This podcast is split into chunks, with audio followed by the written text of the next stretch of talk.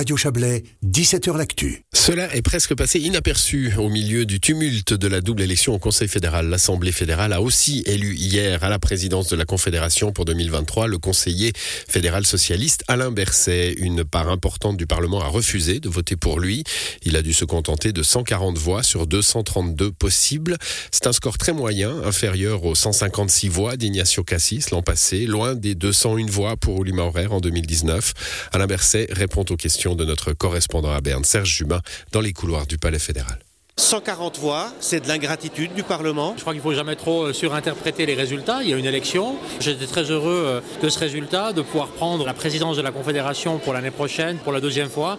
Pour le reste, euh, bah, c'est une décision du Parlement, puis c'est au Parlement qu'il faut poser la question. Quand on est président pour la deuxième fois, est-ce qu'on corrige des choses? Non, je pense qu'on a simplement peut-être beaucoup plus d'expérience et puis une attitude peut-être un peu plus détendue face à ce qui nous attend.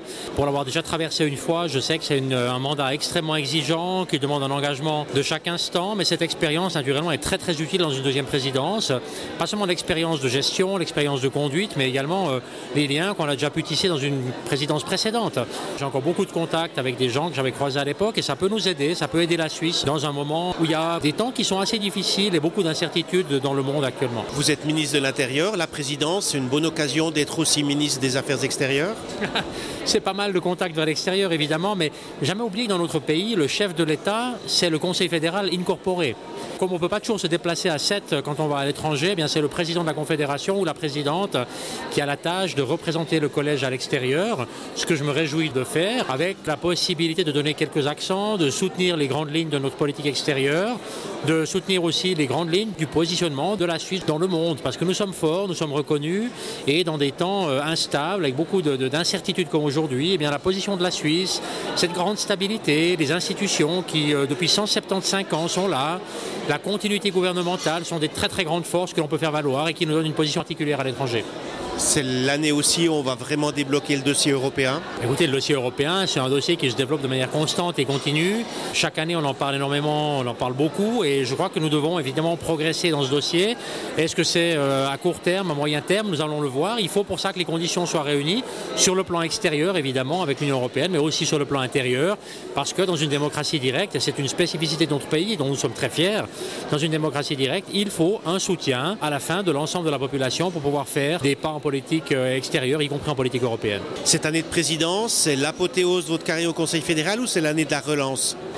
Écoutez, vous savez, je suis, après les élections de ce matin, avec pas mal de marge d'ailleurs, le plus jeune membre du Conseil fédéral. Je pense être le seul qui a des enfants en âge de scolarité. Euh, et donc, dans ces conditions, évidemment, eh bien, il y a aussi une partie de la population de notre pays qui doit être représentée à ce niveau-là, de savoir ce que signifie euh, cette réalité que vit une grande partie de la population dans notre pays.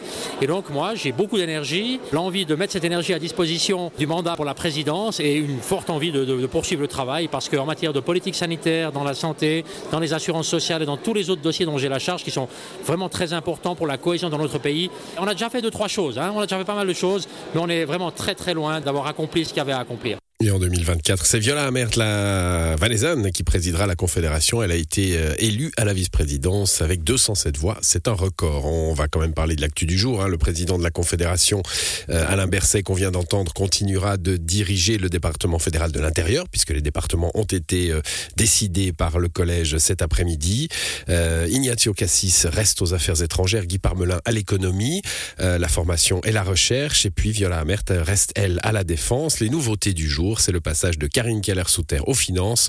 Les deux nouveaux ont hérité du DETEC, environnement, énergie et communication pour Albert Rochety, et euh, justice et police, le DFJP, pour Elisabeth Baumschneider.